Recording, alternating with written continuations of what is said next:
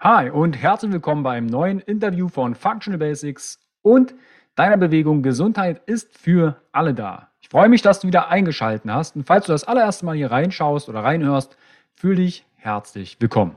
Mein Name ist Carsten Wölfling, ich bin Coach und Speaker, Gründer der Bewegung Gesundheit ist für alle da und von Functional Basics, deine Basis für natürliche Gesundheit, Persönlichkeitsentwicklung und mehr Lebensqualität. In diesem Interview spreche ich mit Jörn Utermann über das Thema, was ist Sporternährung? Was unterscheidet diese von einer normalen Ernährung? Und worauf solltest du bei verschiedenen Sportarten achten?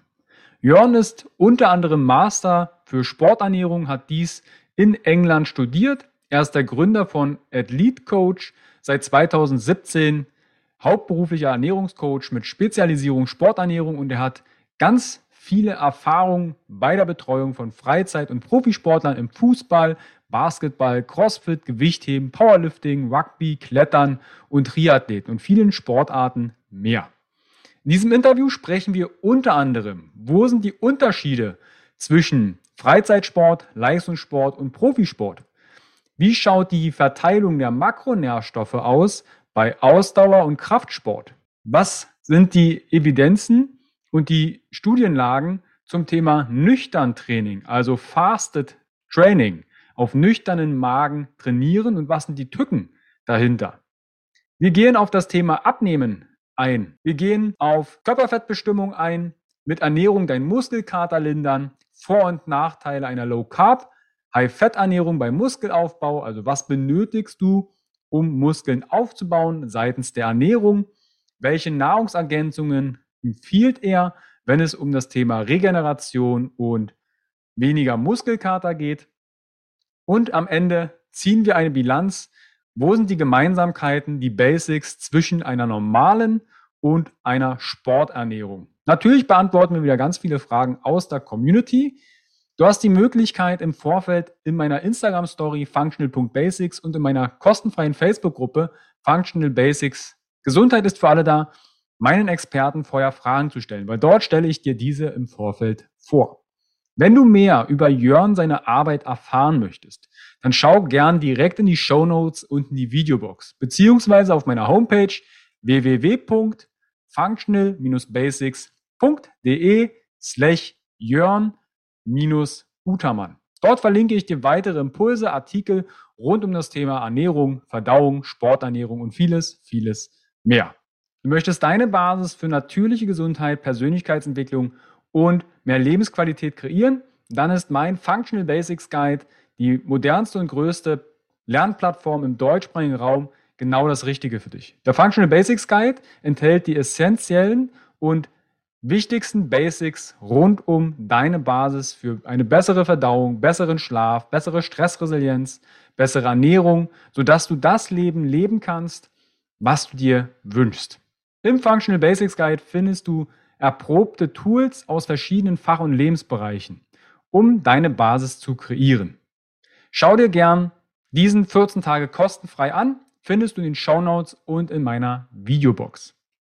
Wenn dir das Interview gefallen hat mit Jörn, dann würde ich mich wahnsinnig freuen, wenn du dieses zum Beispiel bei iTunes bewertest.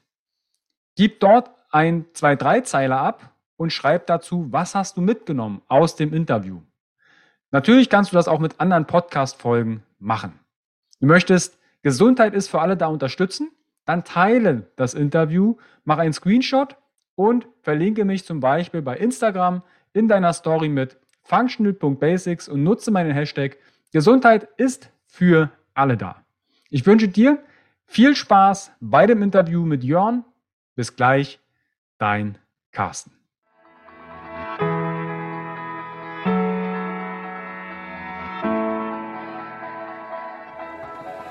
Herzlich willkommen bei dem Podcast von Functional Basics, deiner Basis für natürliche, artgerechte Gesundheit, mehr Lebensqualität, Happiness und Performance in deinem Leben.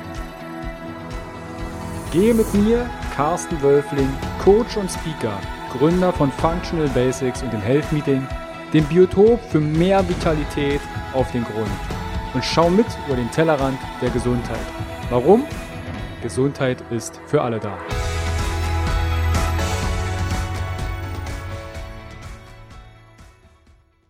Herzlich willkommen wieder beim Interview von Functional Basics und deiner Bewegung Gesundheit ist für alle da. Heute dreht es sich um das Thema Ernährung.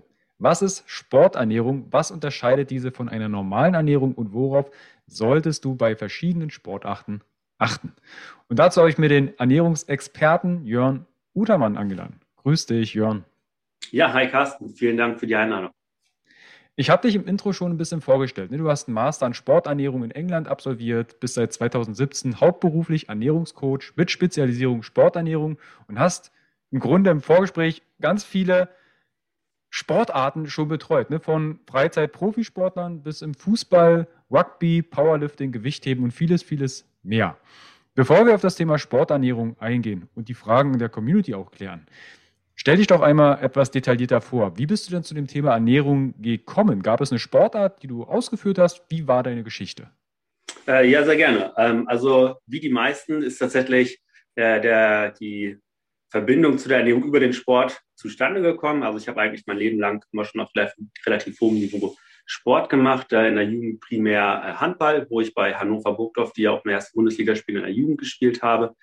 Ähm, ich habe allerdings nie wirklich auf meine Ernährung geachtet. Ja, also ich war mal sehr penibel, habe äh, vielleicht ein bisschen Obst gegessen, habe alles andere gesunde gemieden und äh, mich hauptsächlich vom Maladenbrot ernährt. Und das Ganze hat sich tatsächlich geändert und zwar ins Positive ähm, in einem Austauschjahr in Amerika. Na, das, viele äh, denken ja immer, das ist da alles ganz fürchterlich mit der Ernährung. Ich hatte ein bisschen Glück und bin in Südkalifornien gelandet. Und äh, da gab es dann halt sehr viel frisches äh, Obst aus Zentralamerika und habe dann da mit dem Ringen angefangen. Und Ringen, für diejenigen, die es nicht wissen, ist ja auch eine, Gewichts, äh, eine Gewichtsklassensportart. Und da musste ich dann gezwungenermaßen sehr auf meine Ernährung achten.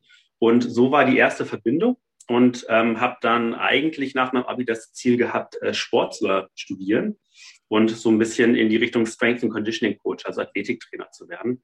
Und da ist mir leider eine relativ schwere äh, Verletzung dazwischen gekommen und ich habe mich dann so ein bisschen aus Vernunft entschieden, okay, ja, das ist mir ein bisschen zu heikel, dass gegebenenfalls meine Gesundheit mir dann da in Zukunft ein bisschen im, im, im Weg steht und wollte aber unbedingt im Sport mit Sportlern zusammenarbeiten und habe mich dann eben äh, für die Ernährung entschieden und dann meinen ganzen, ich sag mal, Studienwerdegang von Bachelor bis Master den Fokus oder das Endziel gehabt, eben mich auf Sporternährung zu spezialisieren, um dann eben auch mit Spitzensportlern zusammenarbeiten zu können.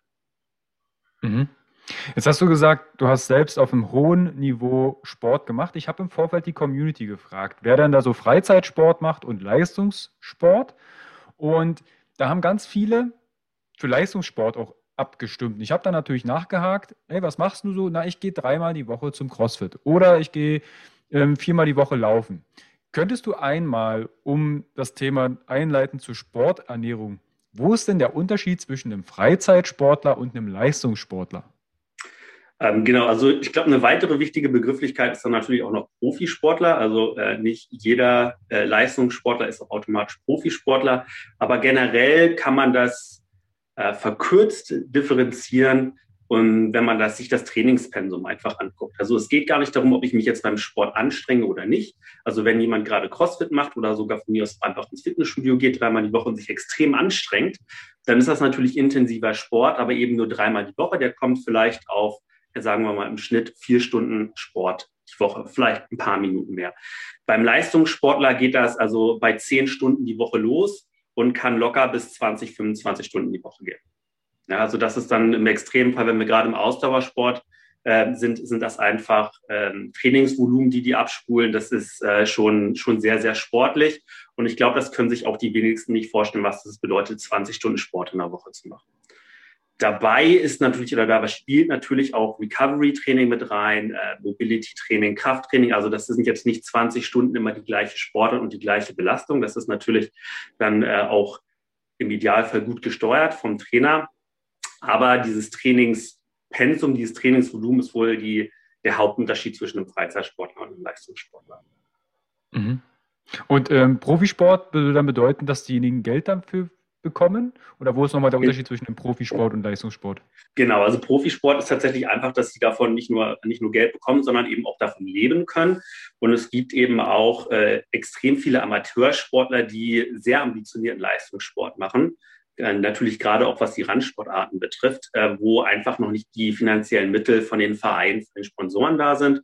Und die sind auf jeden Fall in die Kategorie Leistungssportler zu zählen und haben einfach häufig ein bisschen Pech, dass die Sportart nicht ganz so äh, finanziell unterstützt wird wie die Fußballer. Mhm. Also ich kenne das vom Wasserball. Da, wir hatten auch so gut wie keine Sponsoren damals, weil wo willst du da Werbung hindrucken? Ne, auf der Badekappe, die mal ab und zu mal aus dem Wasser guckt. Bezüglich Leistungssport.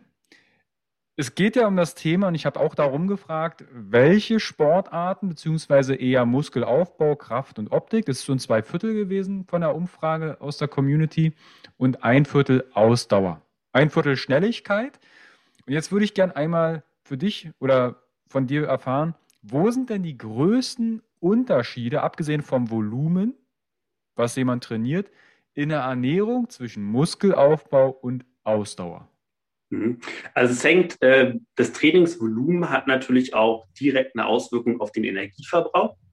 Ähm, also da sieht man bei den Ausdauerathleten, die ein hohes Trainingsvolumen fahren, auch dass die, obwohl sie relativ dünn und schlank sind häufig, also vielleicht 70 Kilo mit einem relativ niedrigen Körperfettanteil zwischen 10 und 12 Prozent, äh, dass die halt trotzdem mal 3500 Kalorien am Tag äh, verbrauchen. Ähm, bei einem Kraftsportler ähm, hängt das äh, sehr stark einmal von dem Muskelanteil ab und dann natürlich auch einfach von der Körperkomposition. Also wenn wir da einen kräftigen männlichen Sportler haben, der, äh, ich sag mal, auf 1,80, 90 Kilo wiegt, äh, dann ist er eben auch relativ schnell bei seinen 3500 Kalorien. Wenn also mit einem geringen da, Körperfettanteil, oder? Mit einem geringen genau, Körperfettanteil. Genau, ja, genau. Äh, davon gehe ich immer als Sportcoach aus, aber es ist natürlich wichtig, dass du das nochmal dass du das nochmal nennst. Äh, wenn wir jetzt aber zum Beispiel mal eine etwas schlankere Dame als Beispiel nehmen, ähm, da ist es dann schon so, dass nur wenn wir, ich sag mal, einen Muskelaufbau betreiben und das im Hobbysportbereich machen, dass der Energieverbrauch, den wir zusätzlich äh, zu, ich sag mal, normal sitzenden Tätigkeit haben, nicht sonderlich groß ist. Ähm, und das dann eher in dem Bereich von den, ich sag mal, so knapp nur 2000 bis vielleicht 2200 Kalorien in etwa fällt. Und da ist bei den Ausdauersportlern, auch bei den leichten Damen, trotzdem ein höherer Kalorienverbrauch zu sehen. Also einfach bei dem Energiebedarf ist da schon mal ein Unterschied. Ähm, die zweite Geschichte sind auf jeden Fall bei den Makronährstoffen. Als Kraftsportler, gerade wenn ich jetzt nicht äh, fünf, sechs Mal die Woche ins Studio gehe oder CrossFit mache, sondern das wie die meisten so dreimal die Woche, äh, dann habe ich äh, einen deutlich geringeren Kohlenhydratbedarf als die Ausdauersportler. Ähm, hierbei ist wichtig zu wissen, dass ähm, bei Bedarf ist immer das gemeint, was ich wirklich brauche, also das Minimum, um meine Leistung zu maximieren. Das heißt nicht automatisch im Umkehrschluss, dass wenn ich jetzt etwas mehr esse als mein Verbrauch, dass das gleich irgendwelche negativen Auswirkungen hat. Ja, vielleicht einfach mal ein Beispiel dazu. Also ähm, man weiß, wenn man einmal im, im Fitnessstudio war und ähm, so ein Split-Training gemacht hat, so typische drei Muskeln in einer Trainingssession, dass die Glykogenspeicher so in etwa 30 bis 40 Prozent entleert sind. Also die Glykogenspeicher für diejenigen, die es nicht wissen, das sind die Kohlenhydratspeicher in der Muskulatur und dort wird die, werden die Energiereserven quasi angezapft für die intensiveren Sporteinheiten. Und ähm, um, um das wieder aufzufüllen, reicht in der Regel äh, ein 24 Stunden moderate Kohlenhydratzufuhr. Ähm, ja. Moderat, ähm, das heißt so in etwa 4 Gramm pro Kilogramm Körpergewicht, ähm, wenn man keinen hohen Körperfettanteil hat. Oder übersetzt in etwa für einen 80 Kilogramm Athleten ein bisschen mehr als 300 Gramm und dann eben für, ich sag mal, eine, eine 65 Kilo Frau, ähm, jetzt muss ich selber kurz rechnen, knapp 250 Gramm. Ähm, Im Leistungssport, im beim Ausdauer, im Ausdauerbereich ist das so, dass die teilweise extremst hohe Kohlenhydratzufuhren äh, zwischen hochintensiven Belastungen zu sich nehmen. Ähm, wenn die ich sag mal, an einem Tag äh, eine Lauf- und eine Radsession haben und am nächsten Tag eine, eine, eine Schwimm- und eine Radsession, ähm, dann essen die 10 Gramm Kohlenhydrate pro Kilogramm Körpergewicht teilweise. Also das sind dann fast 700 Gramm. Das kann man sich, glaube ich, als Nicht-Leistungssportler gar nicht vorstellen, was das bedeutet. Und das ist auch ohne Nahrungsergänzungszufuhr, in dem Fall wirklich halt ähm, Sportgetränke, ähm, Gels und auch wirklich mit Absicht Honig aufs Müsli rauf und äh, solche Geschichten ist das, ist das nicht zu schaffen. Also das ist wirklich dann auch äh, eine physische Challenge, so viel zu essen. Jetzt, jetzt habe ich gerade, ich höre da schon den einen oder anderen, der gerade Low Carb unterwegs ist oder Keto, der sagt, ja, äh, wenn ich Ausdauer mache, nutze ich doch meinen Fettstoffwechsel. Warum soll ich denn jetzt Kohlenhydrate essen? Weil ich glaube, der eine oder andere sieht Kohlenhydrate ganz rot irgendwo in der Ecke weinend stehen, weil äh, als Buhmann abgestellt. Wie kommt denn das zustande, dass die Leute jetzt, also beim Ausdauer so viel, also ich kenne das noch mit Nudel-Pasta-Partys und Co. Ist das noch tatsächlich so, dass man die so umsetzt? Hat sich das bewährt? Oder gibt es da inzwischen auch schon andere Stimmen bezüglich jetzt, okay, ich würde da tatsächlich mal Low Carb und Keto in, den Raum werfen. Hast du damit Erfahrung gemacht im Leistungssport im Bereich Ausdauer? Mhm. Äh, super spannende Frage und macht auch ähm, von der Theorie her total Sinn, dass man diese Frage stellt, beziehungsweise dass man sich als Laie selber die Rückschluss, die, die Schlussfolgerung stellt, okay, ich bin ja eben Stoffwe Fettstoffwechsel, dann, dann esse ich eben mehr Fett.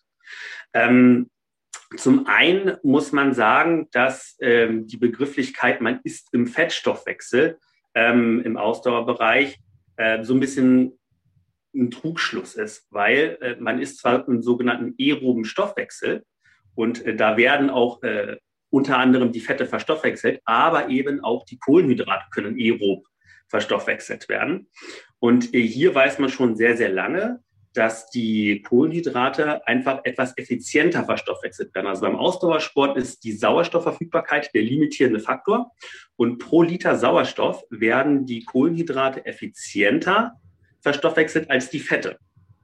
Ähm, und deswegen überrascht es auch nicht, wenn man sich dann mal die Studienergebnisse dazu anguckt, dass eben, und das, das Thema ist mittlerweile, ich kann da vielleicht mal einfach gleich zwei, drei Beispiele nennen, ist mittlerweile wirklich super untersucht. Das ist das Schöne, dass es nicht mehr so, ein, so eine Gray Area in der, in der Wissenschaft ist, sondern wirklich viele, viele Studien mittlerweile, ähm, die zeigen, dass die, die Kohlen, eine hohe Kohlenhydratzufuhr auch im niedrigintensiven Ausdauerbereich, wenn man lange unterwegs ist, das ist ein wichtiger, wichtiger Zusatz, dass das ähm, Vorteile gegenüber einer ketogenen bzw. Low-Carb-Diät hat, was die Leistungsfähigkeit angeht.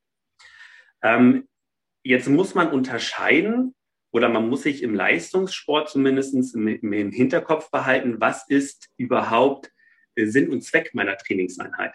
Weil nicht immer ist Sinn und Zweck, absolute volle Power zu geben, sondern manchmal möchte man eben tatsächlich gezielt den Fettstoffwechsel trainieren, was nämlich den Vorteil hat, dass man bei der gleichen Intensität, wenn man einen gut trainierten Fettstoffwechsel hat, quasi sich die Kohlenhydrate, also die Glykogenspeicher aufspart für später, wenn man dann in die hohe Intensität geht.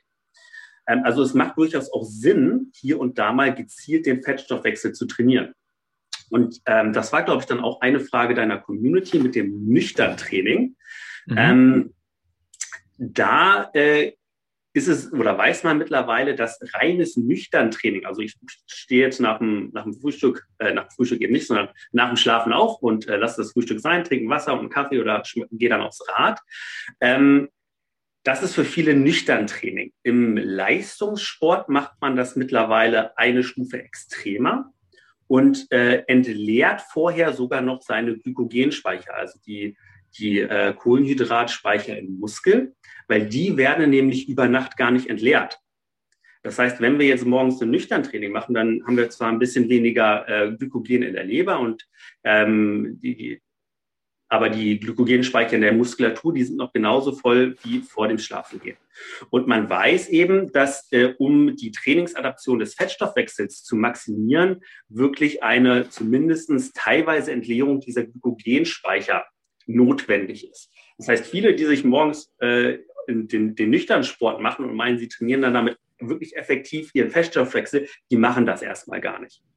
Sondern man müsste in der Praxis, da gibt es dann verschiedene Protokolle. Also entweder man macht wirklich zwei Trainingseinheiten an einem Tag. Das heißt, man nutzt eine intensive Trainingseinheit morgens oder mittags, um die Glykogenspeicher zu entleeren. Und dann eine nachfolgende Session oder nochmal ein wichtiger Zusatz, nach der Trainingssession äh, gibt es dann eben nur Proteine und ein bisschen Fette, irgendwie einen Lachs oder ähm, irgendwie ein Omelett oder sowas in der Art ähm, und macht dann die drei, zweite Trainingseinheit ähm, mit leeren Glykogenspeichern und das trainiert dann wirklich effektiv Fett, äh, den Fettstoffwechsel.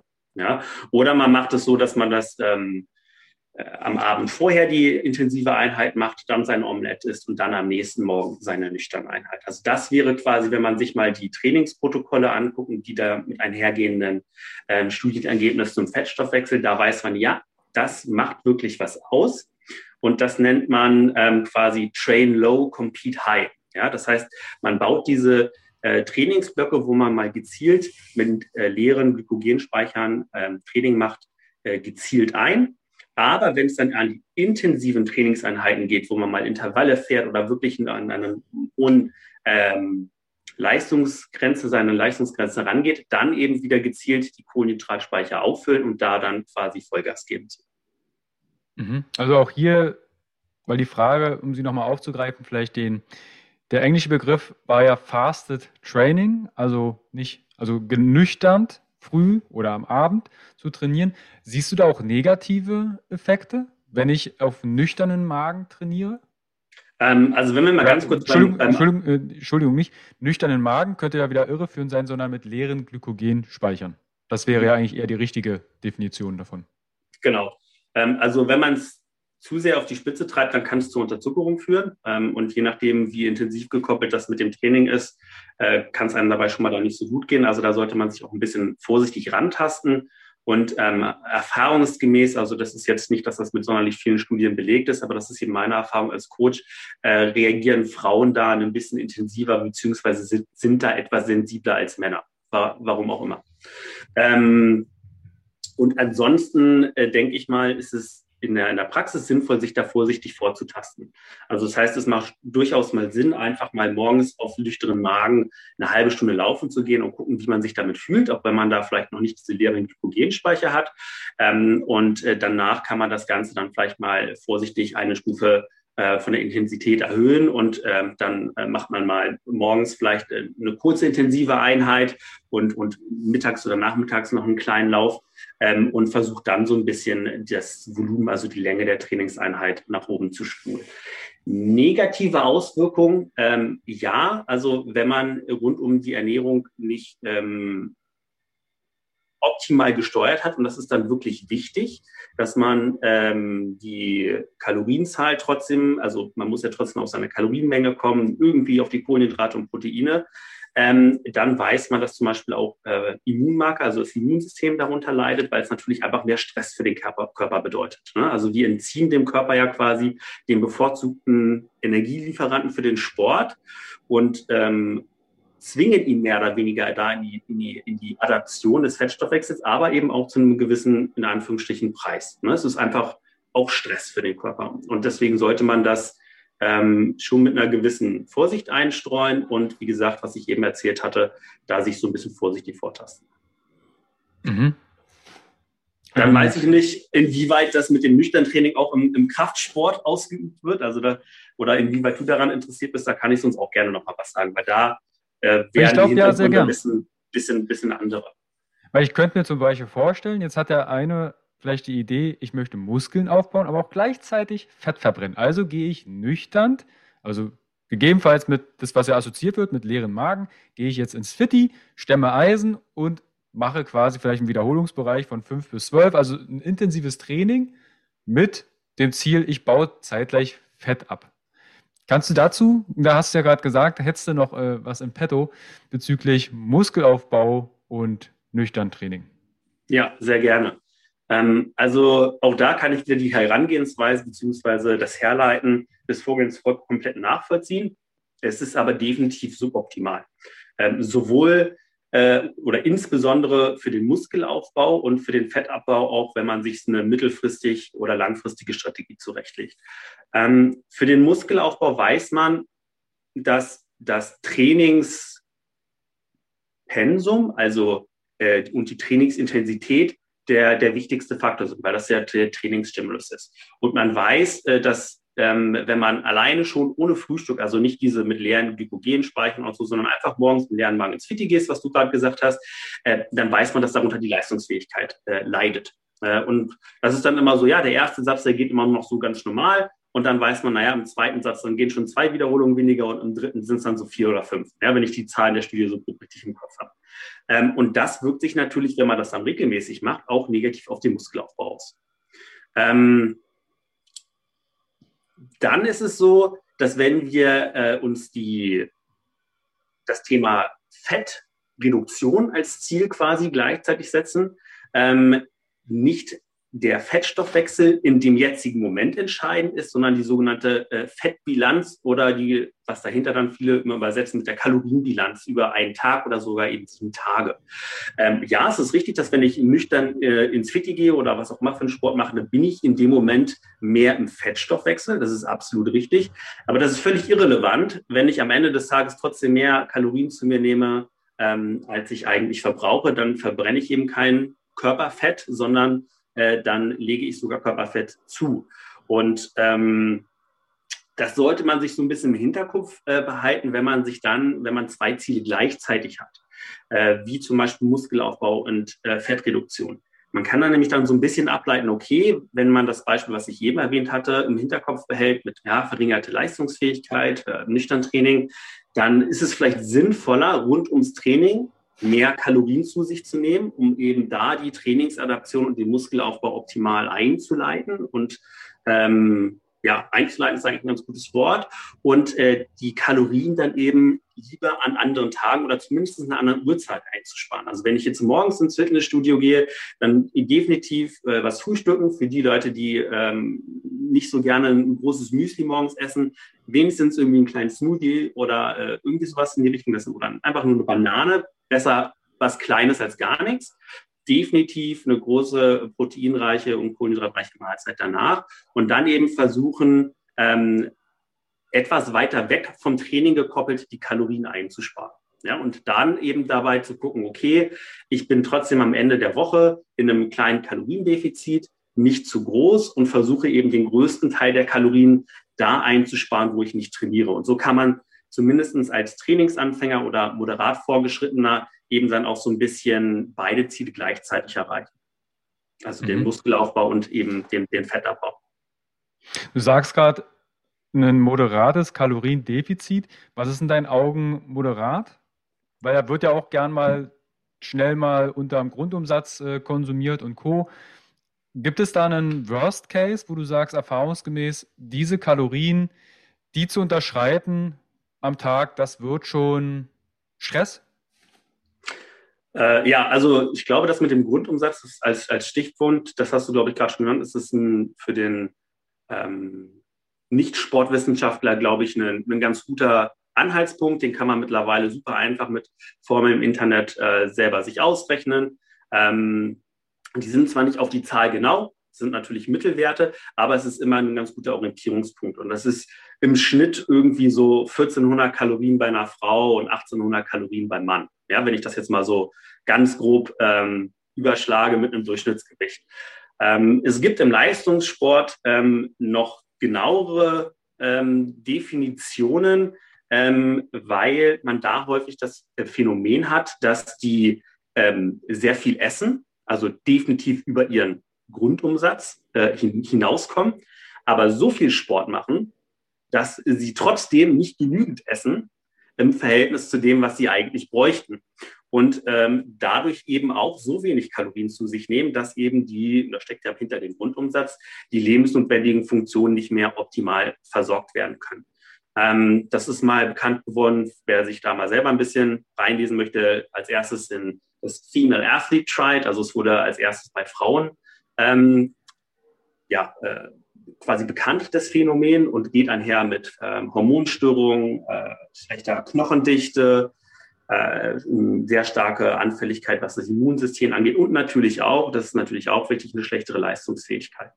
Ähm, mittlerweile weiß man, dass es nicht nur auf Frauen zutrifft, das Phänomen, sondern eben auch bei Männern, zumindest bei bestimmten Sportarten, die sehr ähm, wo die Körperkomposition eine sehr, sehr wichtige Rolle und direkten Einfluss auf die Leistungsfähigkeit hat. Also da wäre sowas zum Beispiel wie Rennradsportler zu nennen, wo halt wirklich jedes Kilogramm, was sie den Berg mehr hochfahren müssen, sich negativ auswirkt. Und deswegen sind die halt so spargeldünn. Oder eben auch bestimmte Kampfsportarten, die sehr, sehr regelmäßig Wettkämpfe haben und Weightcuts haben. Und da trifft genau das Gleiche zu, Hormonstörungen, die Testosteronspiegel sind niedrig, ähm, das Immunsystem ist geschwächt etc. Und da leitet man quasi oder sagt man als Grenze 30 Kilo, Kilokalorien pro Kilogramm fettfreier Masse. Also nicht das Körpergewicht, sondern hier ganz wichtig fettfreier Masse. Das ist der Wert, der nicht unterschritten werden darf. Das heißt, man müsste halt so grob seinen Körperfettanteil wissen. Ähm, den müsste man in Kilogramm umrechnen. Ja, das ist ein einfacher Dreisatz. Ich glaube, das kriegen dann die meisten hin. Von seinem Gesamtgewicht abziehen. Ähm, und dann muss man das ins Verhältnis setzen und schauen, ob dabei dann ähm, zum Körpergewicht und schauen, ob dabei dann die, diese 30 Kalorien pro Kilogramm fettfreier Masse nicht unterschritten werden. Mhm. Weil du gerade sagst, Körpergewicht, ähm, Fett abziehen oder hier Körperfett. Kannst du da vielleicht kurz ein Statement zu geben, was günstige Analysen fürs Körperfett sind? Also ich habe noch im Hinterkopf, DEXA-Scan ist so der Goldstandard, hat auch Fehlerquellen. Dann Caliper haben die größte Fehlerquelle, in dem der misst weil er sich vielleicht vergreift oder statt äh, Haut auch ein bisschen Faszie und ein bisschen Stoff vielleicht noch mitgreift, wenn er das T-Shirt nicht aussieht. Und dann haben wir noch die BIA-Messung, also die, wo ich da in einem Badezimmer auf einer Waage stehe, habe selbst so ein Ding auch da, schwankt teilweise um 10 Prozent am ganzen Tag. Hast du da vielleicht eine Empfehlung, wie ich mein Körperfett adäquat bestimmen lassen kann? Ähm, ja, also äh, DEXA ist auf jeden Fall einer der genaueren Methoden. Goldstandard ist tatsächlich eigentlich ähm, das Unterwasserwiegen. Also man wird quasi wie in so eine ja, Luft anhalten in der Badewanne und dann gibt es Gleichungen, wie viel Wasser man quasi zur Seite drückt, ähm, kann man davon, irgendwelche Physiker oder Mathematiker können davon ableiten, wie viel Körperfettanteil hat. Das ist tatsächlich noch genauer als der DEXA-Scan. Denn der DEXA-Scan, der äh, misst nicht direkt den Körperfettanteil, sondern. Seine äh, Körperdichte, ne? Äh, Körper, Knochendichte misst er ja eigentlich. Genau, also der misst die fettfreie Masse und dazu gehört eben auch äh, Knochen und Wasser. Das heißt, auch da haben wir wieder die, ähm, zumindest bei Sportlern, also die Glykogenspeicher binden ja auch Wasser und je nachdem, ob wir gerade Sport gemacht haben oder nicht, ähm, ist dann eben, sind die Glykogenspeicher leer und ein bisschen mehr Wasser im Muskel oder eben nicht und entsprechend ähm, sind die Messergebnisse ja, ein bisschen genauer oder nicht. Also in den DEXA-Scan kann man so plus minus zwei Prozent Genauigkeit in etwa einordnen. Kalipermessung ähm, ist meiner Meinung nach ein Tool, wo die Laien die Finger von lassen sollten, weil das wirklich, wirklich Training bedarf, das genau zu machen. Ähm, und es auch sehr viele falsche oder unkorrekte Anleitungen im Internet zu finden gibt. Ähm, wer sich da wirklich mal mit, also schon als Trainer oder so ein bisschen mit beschäftigt hat und das einfach mal sehr genau machen möchte, es gibt äh, das sogenannte äh, ISAC, also ISAK, das ist quasi die internationale Society fürs Körpermessen, wenn man so möchte. Und da, wenn man da irgendwie mal ein bisschen rumgoogelt, dann findet man da ein freies PDF, wo wirklich mit Bildern und so ganz genau gezeigt wird, wo die Falte gemessen wird. Ähm, und das ist definitiv eine sehr komplizierte Sache. Und nicht, ja, ich nehme mal jetzt hier so ein bisschen an, die Bauchfalte, das müsste passen sondern da gibt es ganz, ganz genaue Vorgaben, ein, zwei Zentimeter von da, ein Zentimeter von da, da macht man dann ein Kreuzchen. Normalerweise müsste man jede Messe, Messung dreimal durchführen, nimmt dann den Mittelwert. Also äh, wenn man es richtig durchführt, kann es genau sein, aber meiner Erfahrung nach machen es 90 Prozent der Leute nicht. Die BIA-Methode hängt extrem stark von dem, jetzt natürlich dem Produkt, also der Waage ab. Da gibt es mittlerweile ein paar, die relativ genau sind. Diese kosten aber auch Hunderte bis Tausende von Euro und sind nicht für den Privatgebrauch gedacht. Also die hat man in manchen Unis oder in teuren Privatstudios oder so. Ähm, und die haben eigentlich immer eine Hand- und Fußmessung. Also alle, die nur eine Fußmessung haben oder nur eine Handmessung, sind extremst ungenau weil äh, für die, die es nicht wissen, das quasi äh, wird über ja, Strom oder elektronische Signale gemessen und der Strom geht immer den kürzesten Weg. Und wenn ich zwei Sachen in der Hand habe, dann misst der quasi von einem Arm in den anderen. Und wenn ich auf der Waage stehe, von einem Fuß über die Beine ins andere und nicht den ganzen Körperfettanteil. Also das ist schon mal eine sehr große Fehleranfälligkeit. Ähm, und dann wird natürlich die elektronische äh, Leitfähigkeit stark vom Wasserhaushalt äh, beeinflusst. Ne? Das ist dann, was du wahrscheinlich da ähm, beeinflusst oder gemerkt hast, ja, ob ich jetzt da gerade was getrunken habe oder nicht. Und bei der Frauen spielen dann auch sowas wie die Periode, also der Zyklus eine Rolle, beeinflussen die die Messung extrem. Ähm, also da ist die Genauigkeit teilweise sehr, sehr schlecht.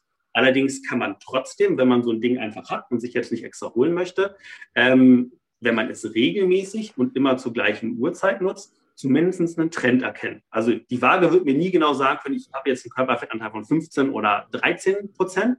Aber wenn ich jetzt, der erste Wert ist 25 Prozent Körperfettanteil, ich möchte jetzt endlich mal abnehmen, weil ich mit meinem Spiegelbild nicht zufrieden bin und ich messe mich jetzt äh, dreimal die Woche, immer morgens auf nüchternen Magen und ich habe jetzt seit vier Wochen einen Trend, der nach unten geht. Es ist zwar mal 22, mal 23 Prozent, aber es geht nach unten.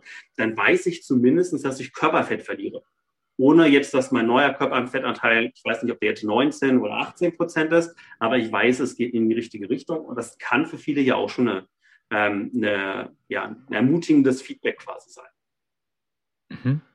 Okay, also können wir die Körperfettbestimmung, können wir einen Haken dran machen. Also ich hatte da jetzt noch überlegt, wenn ich so eine so eine Bierwaage ohne Handsensoren habe, könnt ihr zumindest eventuell so eine Hand und einen Fuß, je nachdem, wie beweglich ich bin, ähm, auf die Waage stellen. Also probiert das bitte nur aus, wenn ihr euch auch dafür in die Lage, nicht, dass ihr mir dann schreibt, ich bin umgefallen und äh, mit dem Kopf ans Waschbecken geknallt. Deshalb, das wäre ja vielleicht eine Möglichkeit, dann habt ihr zumindest die Diagonale im Körper. Spannender, spannender Vorschlag, bin ich noch nicht auf die Idee gekommen. Wäre vielleicht noch eine Idee, wie man es äh, messen könnte. Eine Frage aus der Community ist unter anderem Muskelkater. Wenn ich jetzt intensiv trainiere oder lange unterwegs bin, kennt der eine oder andere ja vielleicht das Gefühl. Und die Frage ist, womit kann ich Muskelkater vorbeugen bzw. lindern? Gibt es da bestimmte Lebensmittel für? Mhm. Ähm, ja, gibt es. Ähm, sowohl ich sag mal, natürliche Lebensmittel auch als auch im Supplementierungsbereich. Und da ist tatsächlich im Supplementierungsbereich einfach so ein bisschen der Vorteil, dass es ein bisschen stärker konzentriert ist. Also Lebensmittel oder ich fange mach mal einen Schritt zurück. Dahinter steckt eigentlich, dass man hoch antientzündliche Lebensmittel zu sich nimmt. Ähm, dazu gehört natürlich einmal Omega-3-Quellen, also fettiger Fisch wie äh, Lachs und Hering. Ähm, sowas wie pflanzliche Omega-3-Quellen reichen da leider nicht aus, um diesen Effekt zu erreichen. Also das sei einmal da an der Stelle wichtig zu nennen. Also da sollte man schon so auf ähm, mindestens zwei Gramm Omega-3 kommen und das so für, ich sag mal, zwei Tage regelmäßig vor dem Training zu sich nehmen. Ähm, das Ganze kann man natürlich ein bisschen einfacher durch eine gute Omega-3-Supplementierung erreichen, aber ansonsten ist der Effekt äh, gleich, ob das jetzt zwischen Nahrungsmittel oder Supplementierung ist. Eine weitere Geschichte ähm, ist, dass man hohe, höhere Konzentration von sekundären Pflanzenstoffen zu sich nimmt, die eben äh, auch antientzündlich wirken. Und hier gibt es relativ viele Studien, die belegen, dass äh, Kirschsaftkonzentrat der Sauerkirsche positiv wird. Da gab es noch vor vielen Jahren eine Studie nur mit Kirschsaft auch. Ähm, mittlerweile gibt es da zum Glück relativ äh, viele Studien, die das auch belegt haben, diesen Effekt. Aber die arbeiten größtenteils dann eben mit ähm, einem Konzentrat, also einfach, wo die äh, quasi das getrocknet wurde und dann in Pulverform abgepackt wurde, äh, weil man nur mal dann die Leute das so grob im, im Kontext erreichen oder, oder wissen, was da an Mengen hintersteckt, also knapp 100 Kirschen. Also 100 Gramm Kirschen jetzt pro Tag essen ist also wahrscheinlich einmal kalorisch nicht so eine, immer unbedingt so eine gute Idee und zweitens ist da so viel Fructose drin, da kriegt man ordentlich Bauchschmerzen. Mhm. Ähm, also da wäre wahrscheinlich eine, eine Supplementierung äh, sinnvoller.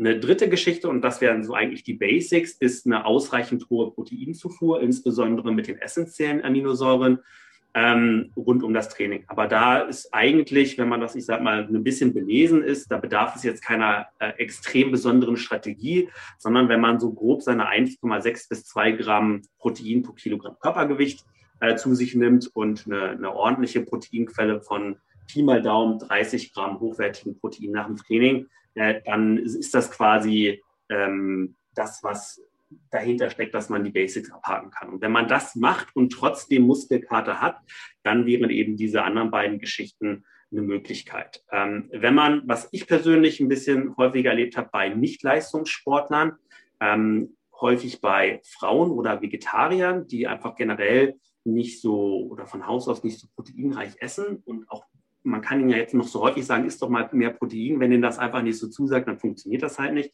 Äh, da könnte dann tatsächlich eine, eine, eine, zusätzliche Einnahme von BCAAs oder HMB, was mehr oder weniger ein Stoffwechselabbauprodukt der Aminosäure Leucin ist. Ähm, da gibt es dann eben auch Hinweise, dass wenn die Proteinzufuhr suboptimal ist, dass die Extrazufuhr dieser beiden Aminosäuren ähm, einen positiven Effekt haben kann. Und das habe ich zumindest bei Frauen die jetzt zum Beispiel CrossFit machen und eher so ein bisschen hobbymäßig und die schaffen es nur zweimal die Woche in die CrossFit-Box und können sich danach drei Tage nicht bewegen, ähm, die haben da quasi in meine Praxis, praktische Erfahrung, dass da äh, sich das eben auch bewährt hat in der Praxis und nicht nur, ich sag mal, die Theorie in den Studien das besagt. Erfahrungsgemäß habe ich wirklich auch viele, ich würde, es sind nicht nur Frauen, sondern auch Männer, die haben Schwierigkeiten, auf selbst 1,6 Gramm pro Kilogramm Körpergewicht Eiweiß zu kommen. Die müssen regelrecht stopfen. Also die haben dann Schwierigkeiten. Wie stehst du bezüglich Eiweiß-Shakes?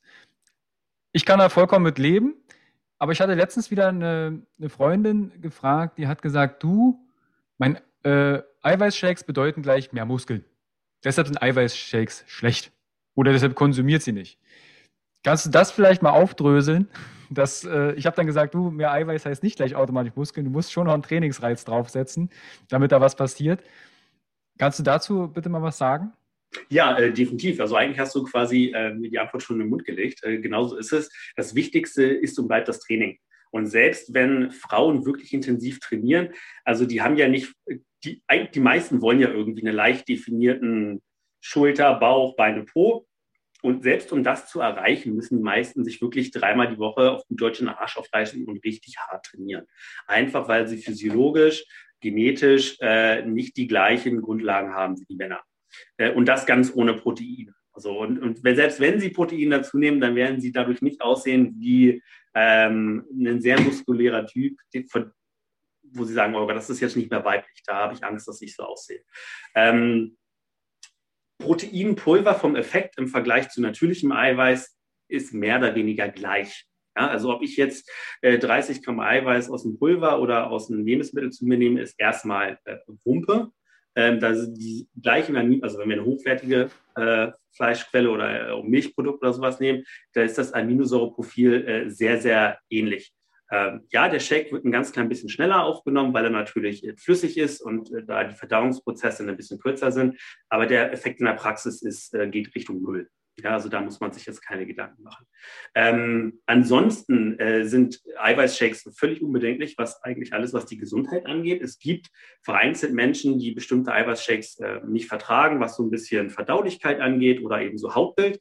Ähm, das sind dann aber meistens äh, Zusatzstoffe, also entweder was das Hautbild angeht, irgendwelche Zusatzstoffe, da kann man mal versuchen, dann mal die Marke zu wechseln, dass sie da vielleicht ähm, weniger äh, Süßstoffe, Bindungsmittel etc. drin haben. Oder es gibt ja mittlerweile auch ähm, äh, ungesüßte oder so natürliche Eiweißpulver, die schmecken zwar pur, sind die ungenüsslich, aber man kann die sich zum Beispiel gut in einen Smoothie mit Obst oder sowas reinmachen. Oder man ne, wechselt einfach auf eine vegane Proteinquelle. Ähm, Wenn es dann an die Verdaulichkeit geht, dann ist es meistens einfach, dass man äh, die Laktose, also den Milchzucker, nicht ganz so gut verträgt. Da gibt es dann entweder die Möglichkeit, auf ein Isolat zu wechseln, wo dann halt äh, die Laktose Richtung Null geht, oder eben auch einfach auf ein äh, veganes äh, Proteinmittel. Ne? Aber äh, man muss als Sportler ähm, auch nicht zwangsläufig einen Shake zu sich nehmen. Der größte Vorteil, und das war ja dann quasi auch deine Ursprungsfrage oder der, die Einleitung dazu, ich habe Probleme, meinen Eiweißhaushalt zu decken.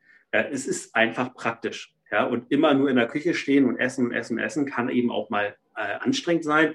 Und sich mal schnell einen Shake zu gönnen oder das in einen Smoothie reinzumachen oder in, in, in, in eine Müsli oder sowas mit rein, das, das spart halt einfach Zeit und hilft so ein bisschen dabei oder vereinfacht das Ganze in der Praxis, seinen Proteinbedarf zu denken. Du hast gerade äh, vegan, vegetarisch kurz erwähnt bezüglich auch Eiweißshakes. Wie schaut denn das aus, wenn ich jetzt jemand, und ethisch, moralisch ist das vollkommen in Ordnung, wenn jemand vegan sich ernährt? Da sehe ich zumindest erfahrungsmäßig, diejenigen haben noch mehr Schwierigkeiten, auf ihre ausreichenden Proteine zu kommen, weil natürlich mit Hülsenfrüchte, Mandeln und Co. ja noch andere Makronährstoffe mit reinkommen und dadurch der Energiebedarf sehr schnell ans Limit kommt. Was hast du denn da vielleicht für Erfahrungen, wenn es jemand darum geht, der sagt, ich bin vegetarisch, vegan und komme nicht auf meine Proteine und Shakes, ah, naja, wenn es sein muss? Ähm, kann tatsächlich wirklich schwierig werden, muss man ganz klar sagen. Insbesondere, also ich sag mal, ähm, als, als Coach für mich das Worst Case ist quasi eine vegane Frau, die abnehmen möchte und nicht viel Sport macht. Äh, die, bei der äh, ausreichend Proteine zu sich zu führen, kann wirklich schwierig sein.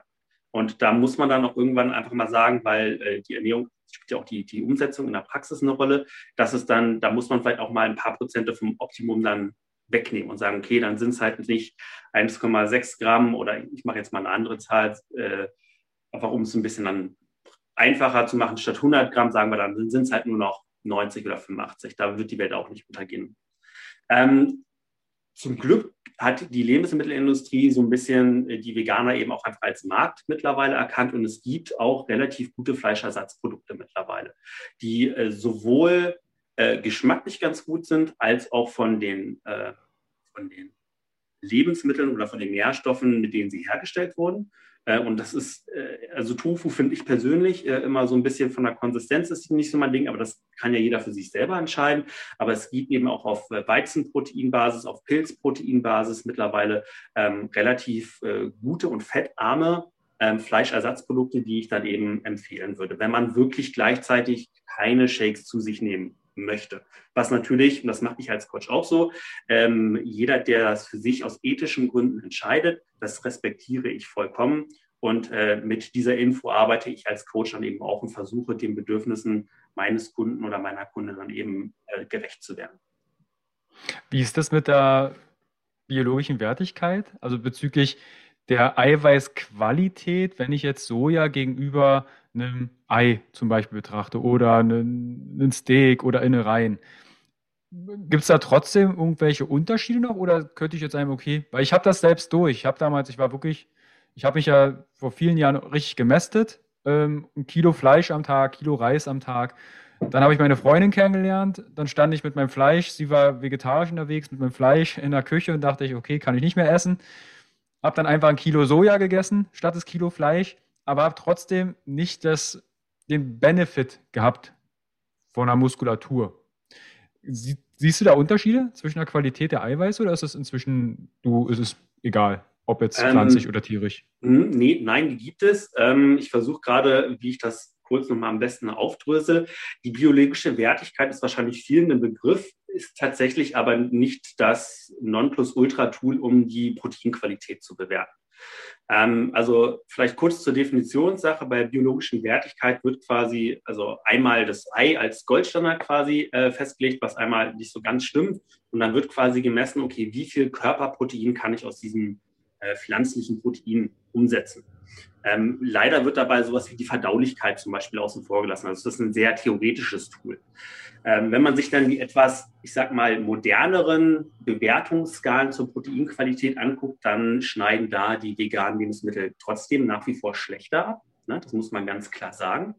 Ähm, und ähm, wenn man sich das in Bezug auf Muskelaufbau anguckt, dann gibt es vor allem zwei Faktoren, die eine Rolle spielen. Zum einen ist primär die Aminosäure Leucin, die quasi diesen Muskelaufbauprozess aktiviert. Ähm, und da weiß man, dass so zweieinhalb, drei Gramm äh, das, äh, ich sag mal, ein Grenzwert ist, den man versuchen sollte zu erreichen um eben diese Muskelaufbauprozesse optimal einzuleiten. Und wenn man sich dann mal den Leucinanteil von veganen Lebensmitteln anguckt, ähm, dann wird man eben auch relativ schnell merken, dass das äh, zwar da muss man aufpassen in der Praxis. Das wird nämlich dann häufig von irgendwelchen, ich sag mal, veganen Influencern so ein bisschen so, äh, wird getrickst. Das wird häufig in Prozent angegeben. Ähm, da äh, sollte man darauf achten, lieber auf die absoluten Werte gucken und versuchen, dass man mindestens auf zwei, zweieinhalb, wenn es geht, auf drei Gramm Leucin kommt, zumindest nach dem Training.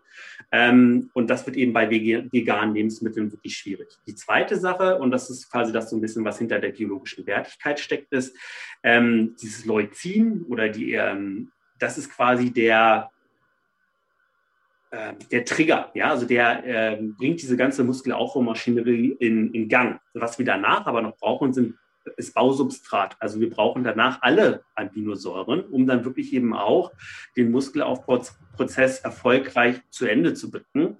Und ähm, da ist es häufig so, dass in veganen Lebensmitteln äh, ein oder zwei Aminosäuren zu kurz kommen. Das ist häufig Lysin und Methionin. Und äh, deswegen, das ist dann so ein einfacher Tipp in der Praxis, sollte man als Veganer immer versuchen, so zwei verschiedene Proteinquellen miteinander zu kombinieren.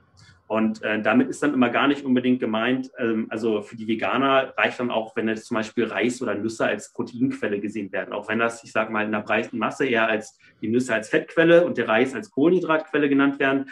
Ähm, aber da ist eben auch ein bisschen Protein drin. Und es reicht schon aus, dass diese paar Aminosäuren, die der Reis extra mit sich bringt, die dann vielleicht bei den Hülsenfrüchten oder so nicht mit drin sind, dass die in der Kombination dann eben ein etwas verbessertes Aminoprofil äh, mit sich bringen. Man muss das jetzt nicht zu streng machen und das bei jeder Mahlzeit machen, aber ich sage mal so als, als äh, Richtwert mindestens eine Mahlzeit am Tag direkt kombinieren und ansonsten über den Tag versehen versuchen, verschiedene Proteinquellen zu sich zu nehmen. Und jetzt nicht immer nur, ich esse ja morgens Haferflocken, mittags Haferflocken und abends Haferflocken und das ist, oder nur Soja und das ist dann wie ein Kilo Soja messen. Ne? Das wäre dann halt eben nicht die ganz optimale Variante. Mhm.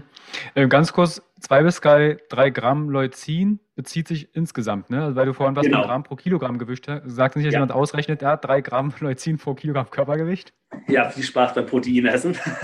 ähm, ja, genau. Das ist ein kann man auch so grob übersetzen in ungefähr 10 Gramm BCAAs, 20 bis 25 Gramm hochwertiges Protein, also Fleisch- oder Milchprodukte. Ähm, und ja, in der Praxis dann einfach, also Veganer brauchen, um den gleichen Effekt zu erreichen, dann eben einfach ein bisschen mehr.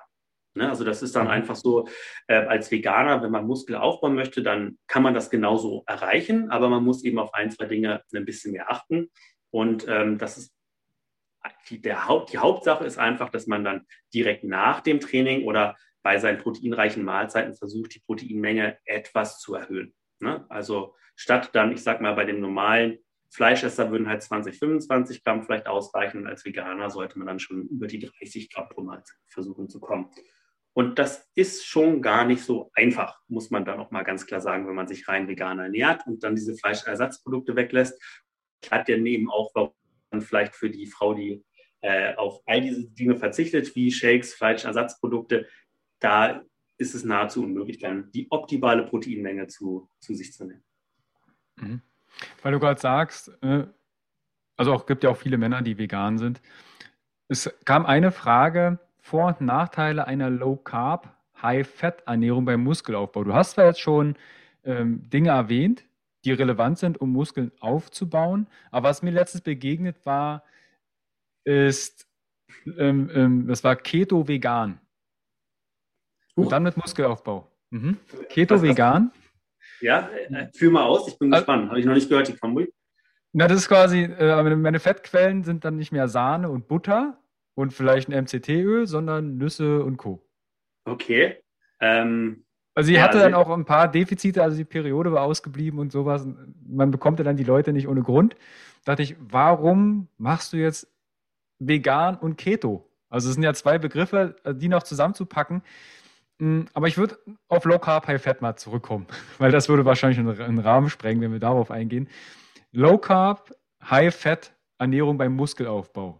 Bringt ja. das was? Vor- und Nachteil? Du hast vorhin gemeint, dass bei Kraftsportlern nicht so viele Kal äh, Kohlenhydrate zwangsläufig notwendig sind.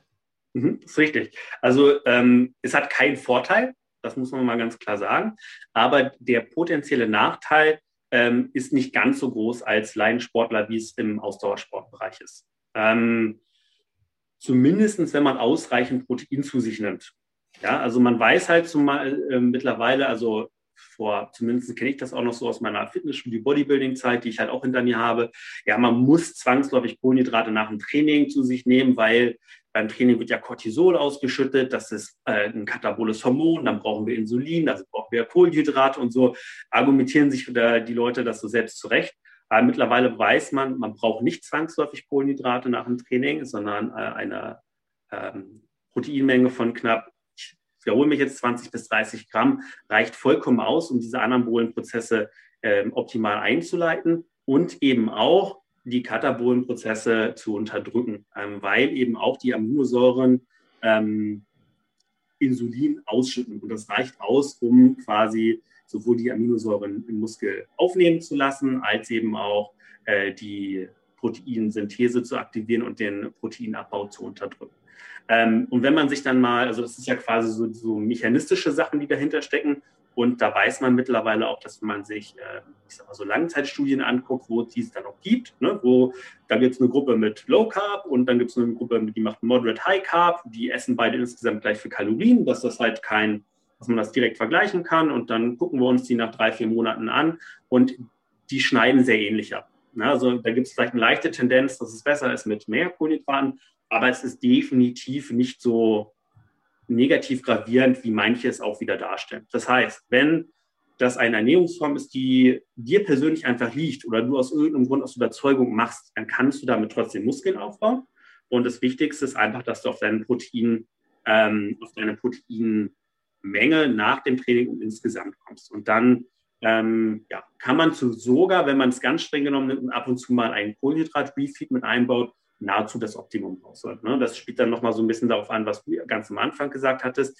Die Glykogenspeicher in der Muskulatur werden nicht ganz so schnell entleert. Und wenn man ja auch ein Split-Training macht und die Muskeln abwechselnd in der Regel ähm, belastet, ähm, hat man noch mal ein bisschen mehr Zeit, die wieder aufzuladen. Das heißt, wenn jemand vielleicht einmal am Wochenende einen Refeed macht mit oder Cheat Day, wie es da manche nennen, äh, mit Kohlenhydraten, dann spricht da nicht sehr viel gegen. Mhm. Ja, aber nochmal auch zur Betonung, vielleicht nochmal am Abschluss, es hat auch keinen Vorteil. Es ist eben, ne, das darf man dann eben auch nicht vergessen. Also da muss man mit, muss sich die Person eben auch fragen, warum mache ich das eigentlich? Wenn ich mir jetzt was Positives erhoffe, dann ist es die falsche Motivation. Wenn es einfach ein Praxisgrund ist, ja, ich mag mich so ernähren und mir liegt das, dann äh, go for it.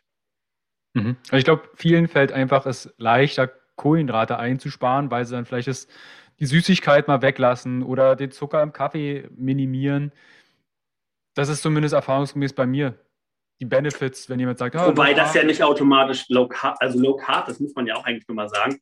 Ähm, da gibt es halt sehr unterschiedliche Definitionen, ne? von unter 100 Gramm bis unter 50 bis unter 20 Gramm. Ähm, und ja, selbst Wissenschaftler sind sich da manchmal nicht ganz einig. Also da gibt es, weil es da so viele unterschiedliche Definitionen gibt. Low Carb, wenn wir jetzt nur industriellen Zucker- und Fettprodukte weglassen, ähm, das spricht gar nichts gegen, ganz im Gegenteil, das hat dann auch positive Effekte. Und da darf man eigentlich oder braucht man sich gar keine Gedanken machen der Leistungsfähigkeit. Ich bin jetzt wirklich von einer Ketogen-Diät ausgegangen, also was dann in der Regel so 25 Gramm Kohlenhydrate und weniger ist. Also wirklich eigentlich nur Gemüse und ansonsten äh, Fett und magere Eiweißquellen. Mhm. Bezüglich Supplementierungen hast du ja schon was gesagt, bezüglich beim Muskelkater. Es geht jetzt aber noch um, kann ich die Regeneration gänzlich noch verbessern durch Ergänzungen? Ähm, also das ist so gar nicht so einfach die Frage, weil das Wort Regeneration äh, fast so ein bisschen so ein Trendwort äh, ist und wenn man sich das mal wirklich äh, ein bisschen detaillierter anguckt, eigentlich ein Oberbegriff für ganz viele Sachen ist, weil man kann, also äh, Flüssigkeitshaushalt ist auch Teil der Regeneration. Wenn ich geschwitzt habe, dann sollte ich trinken. Wenn ich Kohlenhydrate verbraucht habe, dann sollte ich Kohlenhydrate zu mir nehmen und die Glykogenspeicher aufladen und so weiter. Ähm, für mich ist neben oder für den Laien ist meistens so ein bisschen das zentrale Nervensystem und der Muskelkater, äh, wovon Sie reden, wenn Sie selber das Wort ähm, Regeneration äh, nutzen. Und ähm, ja, man kann ähm, tatsächlich auch äh, Antioxidantien zu sich nehmen, ja, sowas wie Vitamin C oder Vitamin E. Und das hilft dann auch ein bisschen. Und jetzt muss man aber aufpassen, das hat aber nicht unbedingt nur Vorteile, weil dieser Regenerationsprozess, in dem man sich vielleicht ein bisschen müde und schlapp fühlt, der äh, ist quasi einfach ein Indikator für den Stress, den der Sport im Körper ausgelöst hat. Und wenn wir jetzt diese Antioxidantien zu uns nehmen, dann unterstützen wir den Körper künstlich dabei und äh, nehmen quasi einen Teil des Stresses weg, also auch des Trainingsstimulus. Ähm, man weiß tatsächlich, dass äh, das eben auch, gerade wenn man höhere ähm, Dosierungen an Vitamin C und Vitamin E zu sich nimmt, dass sich das sowohl im Ausdauersport als auch im Kraftsport negativ auf die Trainingsadaption, also auf den Muskelaufbau und ich sage mal vereinfacht auf die Ausdauer ähm, auswirkt. Äh, das heißt, in der Praxis sollte das bedeuten, äh, man muss jetzt nicht Antioxidantien komplett meiden, also die sind jetzt nicht schlecht, sondern es geht nur um die sehr, sehr große Dosierung und man sollte einfach darauf achten, dass man äh, eine relativ gute Obst- und Gemüsezufuhr hat. Ja, also ein Minimum von diesen acht, acht, Portionen von fünf Portionen und ich sage mal ein Optimum von sieben bis acht. Ne? Und wenn man das dann zumindest über die fünf kommt, dann hat man eigentlich fast alles so schon in der Richtung gemacht. Und dann kann man höchstens noch sagen, okay, ich gehe vielleicht an die Schlafoptimierung. Ne, das wäre dann nochmal so eine, so eine nächste Geschichte. Und äh, ich weiß äh, von dir, dass du auch relativ viel im Stressmanagement unterwegs bist. Das wäre meiner Meinung nach tatsächlich dann eben auch noch eine Geschichte, die man dann ähm, neben dem Schlaf mit äh, aufnehmen sollte. Also fast mehr Lifestyle als reine Ernährung.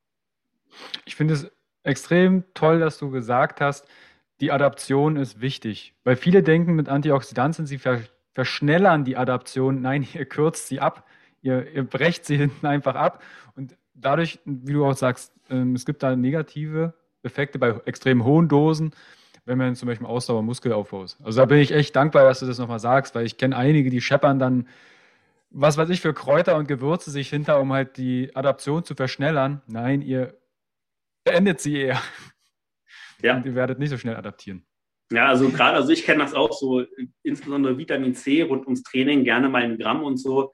Ähm, das kann man mal machen, wenn man, was ich, einen Wettkampf hat und es wirklich um, wie ich mich akut fühle, geht. Ähm, aber sollte man halt nicht äh, jedes Training oder rund ums Training regelmäßig machen, aus den eben genannten Gründen. Mhm. Lass uns mal zum Wettkampf gehen, weil da ist zum Beispiel eine etwas spezifischere Frage. Bei länger anhaltenden intensiven Belastungen, ne, das ist die erste Frage mit dem Magen, vielleicht können wir das. Bei länger anhaltenden intensiven Belastungen wird mir öfter flau im Magen. Kann das speziell mit dem Essen zusammenhängen? Äh, ja, wäre schön, da noch mehr Details zu, zu wissen. Also in der Praxis würde ich mir dann erstmal gucken, ja, wie, wie sieht denn die Ernährung aktuell rund um die Belastung aus?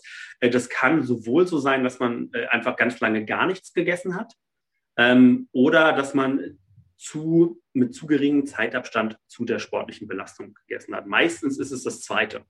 Ähm, und äh, hat mehrere Gründe. Also der Verdauungsprozess ist halt ein relativ anstrengender Prozess für den Körper und auch äh, ein Prozess, der, ja, da werden quasi die die Verdauungsorgane brauchen relativ starke Durchblutung und das Blut fehlt dann eben auch irgendwo woanders und auch die Sauerstoffzufuhr etc.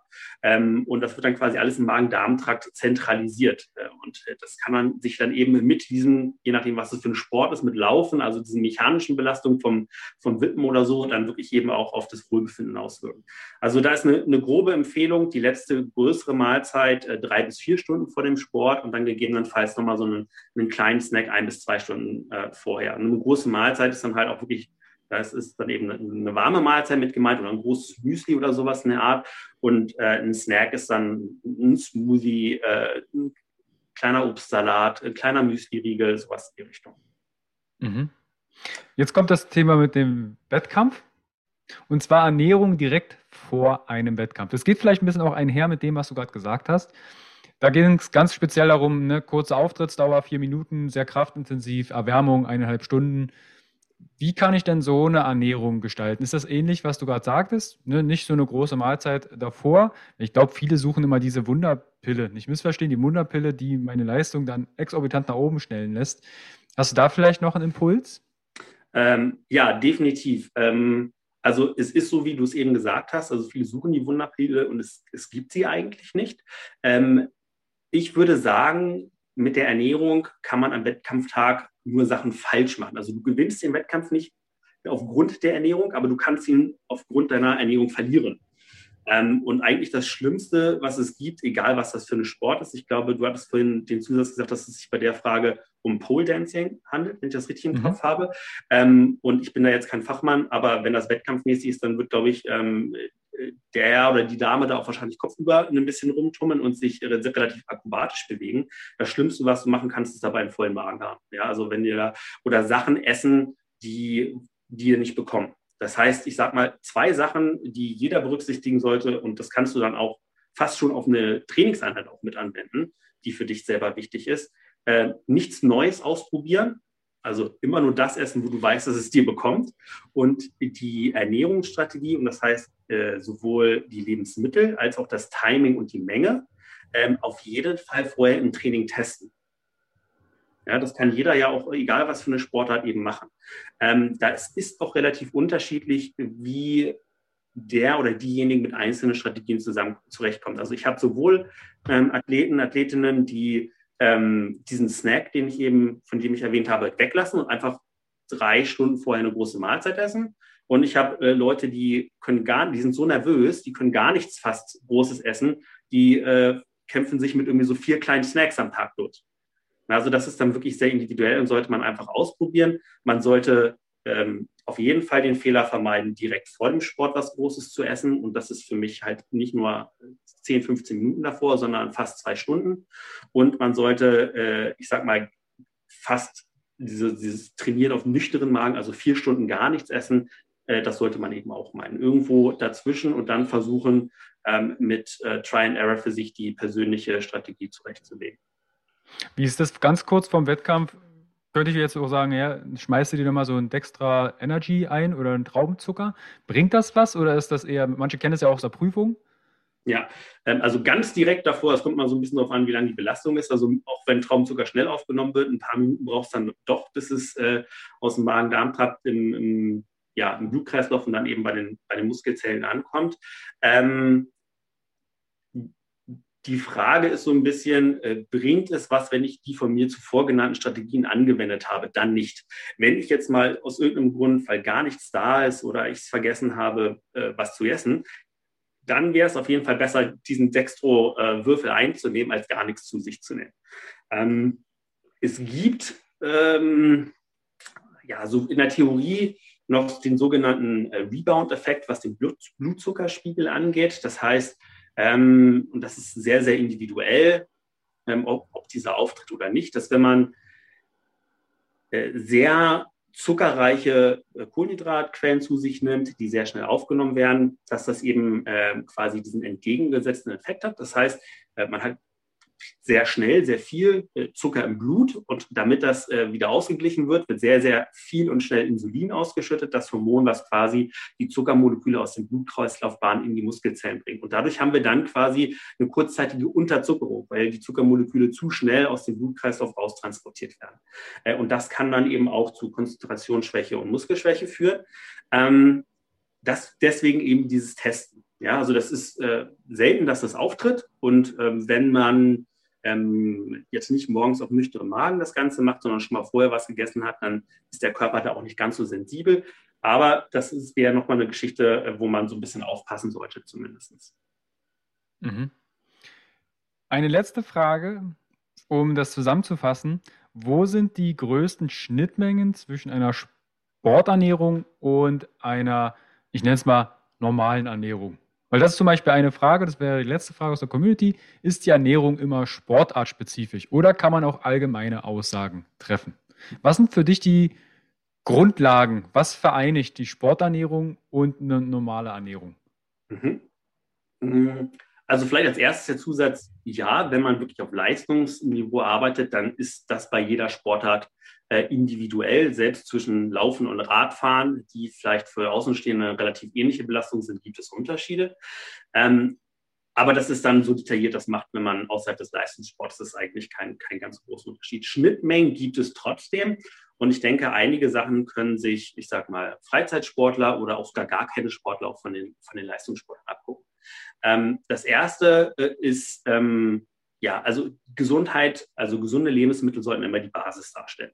Ja, also ausreichend Obst und Gemüse, egal welche Sportart man treibt, äh, sollte darin vorkommen und eben auch eine, eine, gesunde Fettquelle. Ja, das heißt, bei den tierischen Fetten sind es dann halt primär die, die Fische äh, und bei äh, den pflanzlichen dann eben äh, Öle und, und, Nüsse, Avocado etc. Ähm, dann weiß man ja zum Glück, oder ist das mittlerweile auch so ein bisschen Mainstream geworden, dass man eben auch als Nichtsportler vielleicht ein bisschen mehr Protein zu sich nehmen sollte und dass das eben auch positive Effekte hat außerhalb des Muskelaufbaus, also ähm, zwecks äh, Sättigung und eben auch äh, Muskelerhalt, wenn man abnehmen möchte. Ähm, das heißt, auch wenn man kein Leistungssportler ist oder das Ziel Muskelaufbau ist, macht es durchaus schon Sinn, ähm, zumindest ein Auge auf seine Proteinzufuhr zu haben. Und das ist auch fast egal, was das für ein Sportart ist. Also ja, es gibt erreichte Unterschiede, was die Menge angeht und wie wichtig das am Ende ist. Aber ähm, einen gewissen Vorteil bietet eigentlich eine adäquate Proteinzufuhr für jeden. Ja, also das wäre auf jeden Fall nochmal so das nächste, worauf man achten sollte. Und ähm, der nächste Aspekt ist eigentlich, glaube ich, einfach, ich sag mal, praktischer Natur, versuchen, sich seine eigenen Rituale aufzubauen.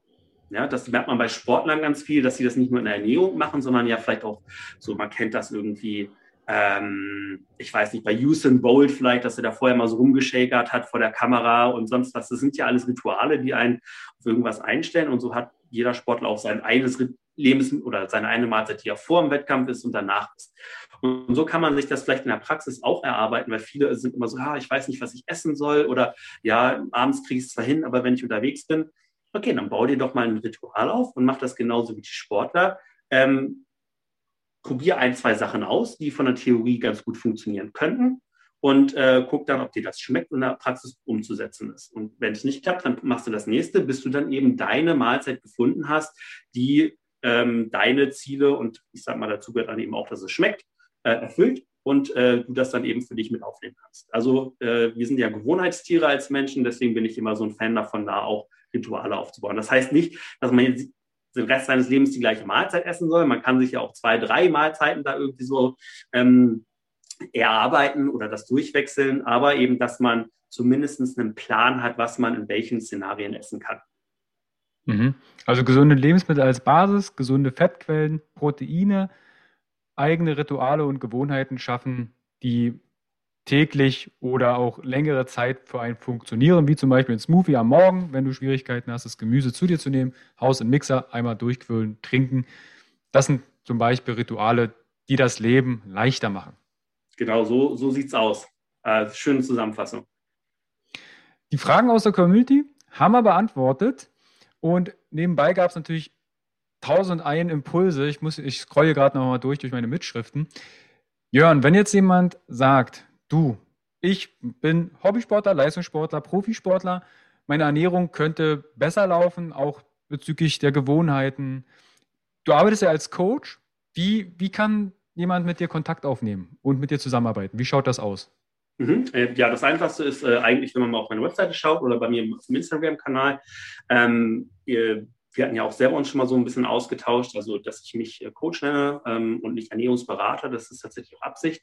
Also ich führe keine einmaligen Beratungen durch, sondern im Optimalfall ein Minimum von, von drei Monaten äh, ist die Zusammenarbeit. Äh, da schaut das so aus und ich gehe generell immer so vor, dass ich mir immer die Ernährung jetzt, also die Ist-Situation angucke. Ähm, da hole ich mir ein Ernährungstagebuch ein und einen Fragebogen und dann setze ich mich auch immer noch mal mit der Person zusammen und spreche das Ganze durch. Äh, bei mir gibt es keine Standardernährungspläne, sondern ich äh, bin eher ein Fan davon, sich die jetzige Situation anzugucken, ein Ziel zu erarbeiten zusammen und dann eben peu à peu auf dem Weg dahin einzelne Sachen zu verbessern und optimieren, bis diese quasi in den Alltag integriert sind und dann zum nächsten Schritt überzugehen.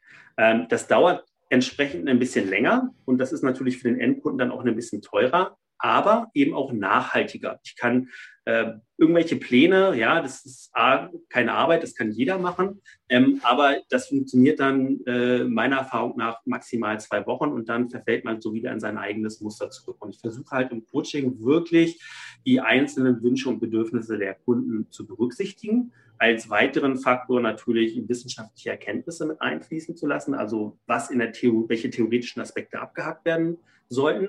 Und dann muss man ähm, diese mit meiner Coaching-Erfahrung vielleicht dann noch so zusammen in so ein Gesamtpaket, die in die Empfehlung einfließen und vom Kunden ausprobiert werden. Und das ist dann quasi so, wie das Coaching in etwa abläuft.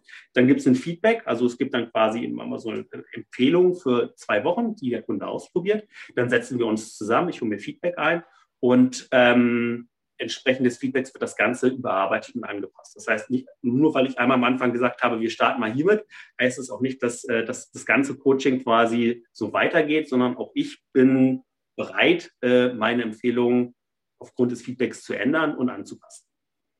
Mhm. Also das verlinke ich euch natürlich alles in die Show Notes, in die Videobox.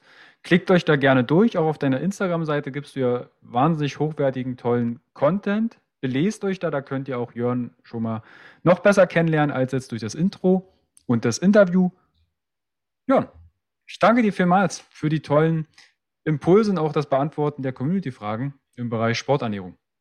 Ja, sehr, sehr gerne. Ähm, freue mich immer, wenn ich natürlich über mein äh, Lieblingsthema, die Sporternährung, äh, reden darf und eingeladen werde. Und wenn ich dem einen oder anderen dabei noch helfen konnte, umso besser.